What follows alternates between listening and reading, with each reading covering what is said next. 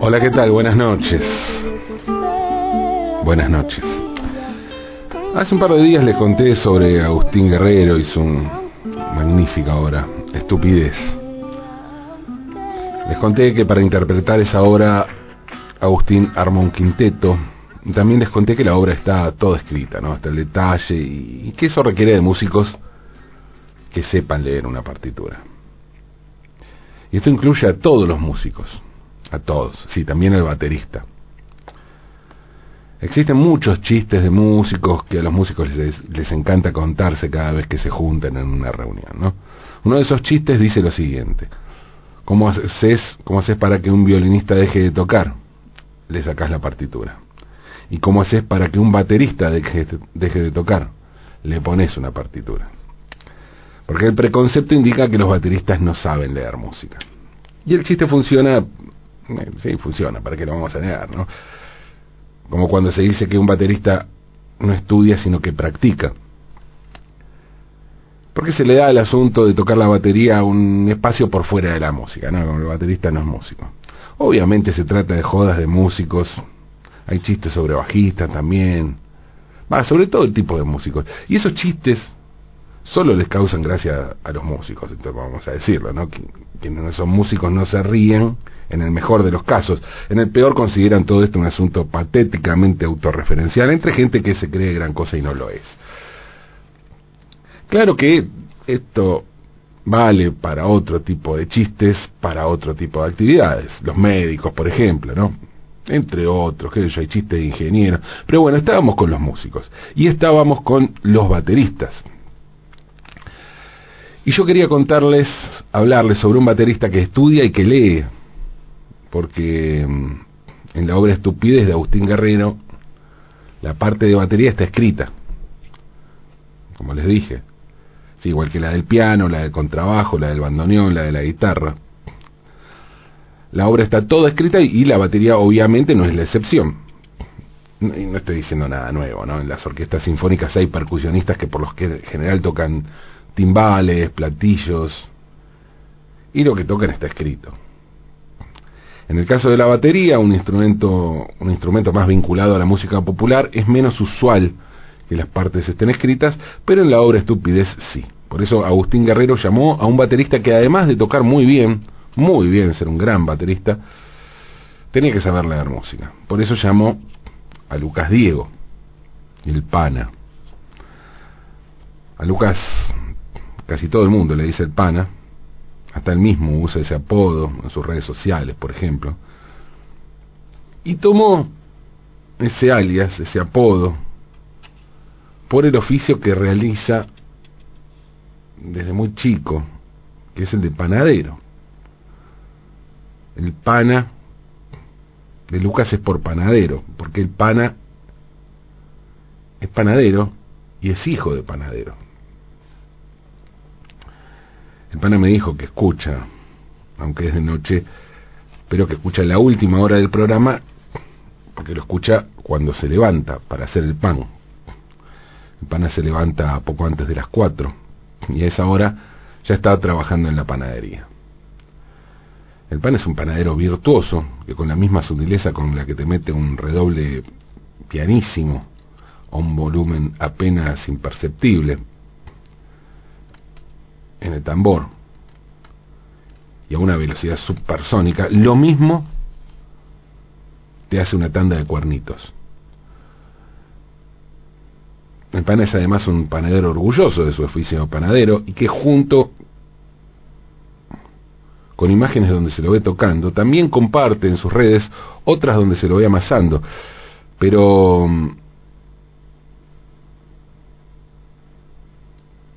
la velocidad, la velocidad, la certeza, la sutileza con que hacen los cuernitos es digna, no sé, de un Max Roach, por ejemplo, el baterista del quinteto de Charlie Parker y Dizzy Gillespie, pongámosle, ¿no? Por nombrar a uno de esos bateristas de jazz que tanto le gustan. Obviamente que el pana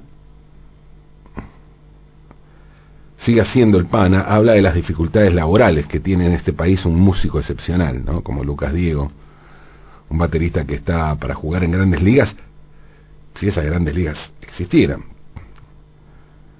Aunque también el asunto bien podría verse de otra manera. Y pensar que su oficio de panadero le permite al pana elegir los proyectos musicales que ama.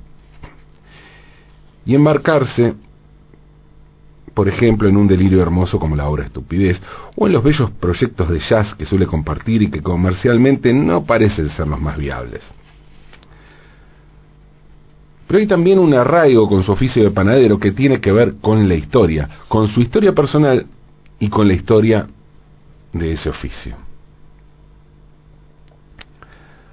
El 4 de agosto, el día que acaba de terminar, se conmemora en la Argentina el Día del Panadero y como ocurre con muchos otros días cuyo significado desconocemos,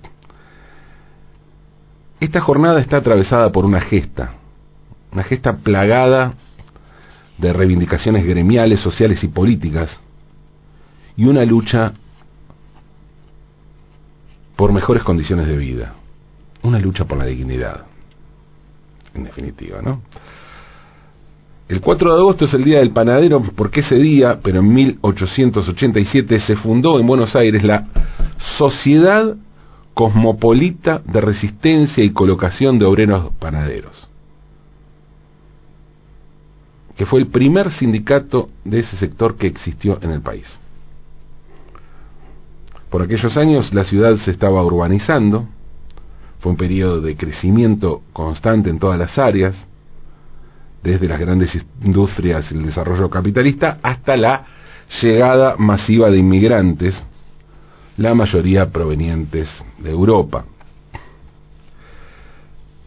Y el de los panaderos fue uno de los sectores más elegidos por los inmigrantes por su necesidad urgente de insertarse laboral y socialmente. Pensemos que la población de la ciudad crecía mucho y esa población necesitaba alimento rápido y barato. Y qué mejor que el pan. Sí, sí, el pan. Eso que popularmente se asociaba y se asocia con el alimento básico en general ese alimento con reminiscencias bíblicas, que era asociado a cualquier clase de comida que muchas veces marcaba el límite de la dignidad humana, con expresiones como ganarse el pan, llevar el pan a la mesa, etcétera, ¿no? ¿Qué significaba justamente poder alimentar a la familia? Muchos inmigrantes entonces se pusieron a trabajar en panadería, entre otras cosas porque llegaban desde Europa con algún conocimiento en la elaboración de panes y bollos salados y dulces. Claro que, además de ideas gastronómicas, estos inmigrantes traían también ideas de organización social y política. Fueron estos trabajadores europeos quienes trajeron a la Argentina las ideas anarquistas y socialistas. Y fue bajo ese ideario que comenzaron a agruparse algunos trabajadores para formar los primeros sindicatos del país. Un país que crecía, el país crecía, la ciudad crecía, pero la desigualdad social también crecía. El precio de los alquileres de piezas en los conventillos aumentaba sin parar, al igual que el costo de los alimentos y de la vida en general. Mientras que los salarios eran muy bajos. En 1887 el 65% de la población trabajaba 10 horas, el 22% entre 11 y 14 y solo el 13% había logrado las ocho horas de trabajo. Fue en ese contexto y con esa situación social que el 4 de agosto de ese año se funda el sindicato de panaderos.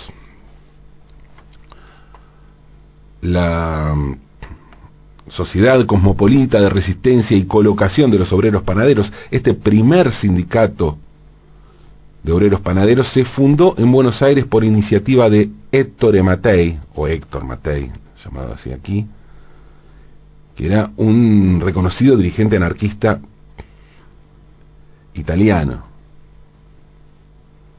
que había pasado por Marsella, por Barcelona y que después vino a la Argentina y se quedó aquí y murió en la Argentina.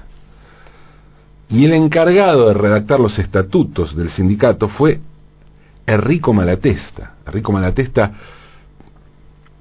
fue un anarquista italiano que después volvió a Italia, murió en Italia, ya bajo el fascismo, pero que pasó por la Argentina como muchos dirigentes importantes del anarquismo europeo. Y Malatesta está considerado uno de los máximos teóricos del anarquismo, ¿no? Se dice que fue quien que es quien cierra la etapa de los anarquistas clásicos, ¿no? Que conformaban, además de Malatesta, Pierre-Joseph Proudhon, Mikhail Bakunin, Benjamin Tucker y Piotr Kropotkin, que eh, Kropotkin fue el autor de un libro, su libro más célebre, se llama, curiosamente, curiosamente, La conquista del pan. Este primer sindicato de panaderos que dio origen al día que se conmemora como el Día del Panadero, fue muy importante para organizar lo que sería la primera huelga del gremio realizada en enero de 1888 por aumentos de salarios y que tuvo movilizaciones en toda la ciudad. Una movilización que fue salvajemente reprimida por las fuerzas policiales. El sindicato de panaderos llegó a ser tan importante que hasta tuvo su propio diario, llamado El Obrero Panadero. Pero además fue el puntapié inicial para el nacimiento de más asociaciones obreras, de más sindicatos, hasta que el 25 de mayo de 1901, en la sociedad Ligure, nació la Federación Obrera Argentina, la FOA, formada por anarquistas y socialistas. A partir de ese momento se pasó de acciones descentralizadas a huelgas generales. Pero además el sindicato de panaderos jugó un papel fundamental en la batalla cultural para difundir popularmente las ideas libertarias y llevar el discurso antisistema a todas las mesas familiares. Los panaderos anarquistas fueron los inventores de algunos bollos y dulces, que son la síntesis perfecta entre el conocimiento gastronómico y la comunicación política y social. Fue así que nacieron lo que hoy conocemos como facturas. Sí, las facturas. Algo más universal en la Argentina, en la hora del mate que las facturas. Bueno, las facturas fueron creadas en esa época. Los anarquistas eligieron nombres que son una burla al poder real, pero al mismo tiempo las hicieron sabrosas, económicas y populares, para que el mensaje pudiera llegar a todo el mundo. Y eligieron tres ejes tres lugares de poder donde la gente cotidianamente con la que la gente cotidianamente tenía contacto con ese poder, ¿no? Por un lado, los panaderos anarquistas decidieron, decidieron burlarse del ejército y bautizaron como cañoncitos a, uno, a unos tubos de masa hojaldrada similares a los canolis sicilianos, a los que rellenaron de dulce de leche Y bueno, le pusieron así cañoncitos, como los cañones del ejército. Por otra parte, reprodujeron la receta francesa de los profiteroles y los rellenaron de crema, pero eso sí, les cambiaron el nombre por otro más explosivo. Bombas le pusieron, o bombas de crema. La otra fuerza que se vio aludida, además del ejército, fue la policía, con unas masas con forma de bastón, con crema encima, a las que llamaron vigilantes.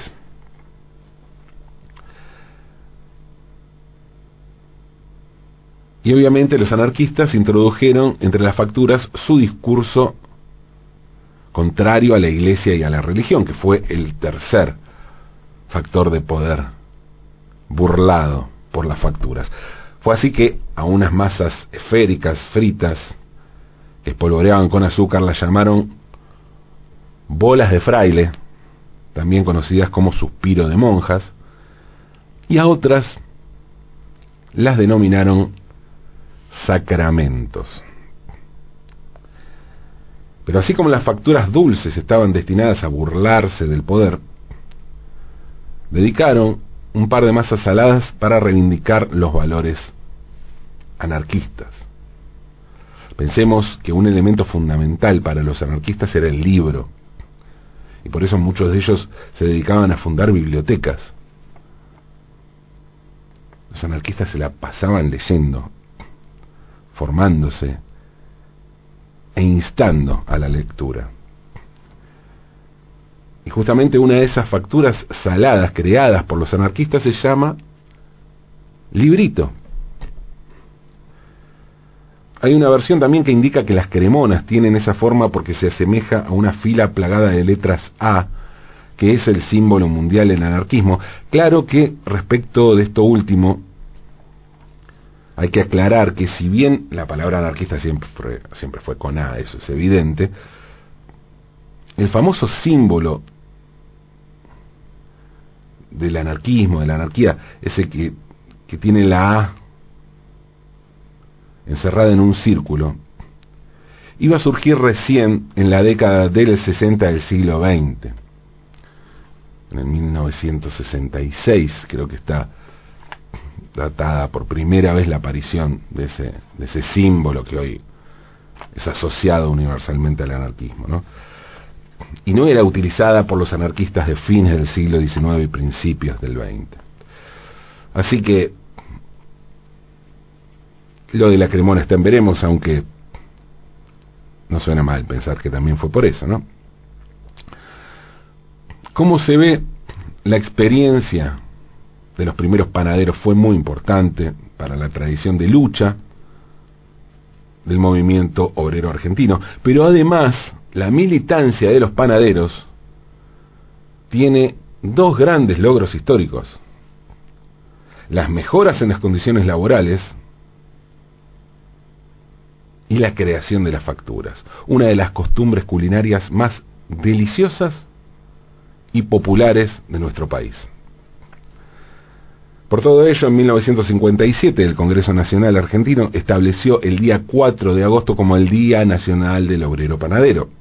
Y aunque este tipo de reconocimientos suele estar un poco romantizado para quitarle el valor histórico de lucha, lo cierto es que ese valor histórico de lucha aquí existe y es muy, muy importante. Y aunque el día del panadero ya terminó, hace un par de horas, no quiero dejar de brindar, y si es posible, con una bola de fraile, en honor del legado de los anarquistas que nos enseñaron que burlarse del poder puede ser dulce y delicioso. Feliz día, panaderos y panaderas. Feliz día, pana, aunque es de noche.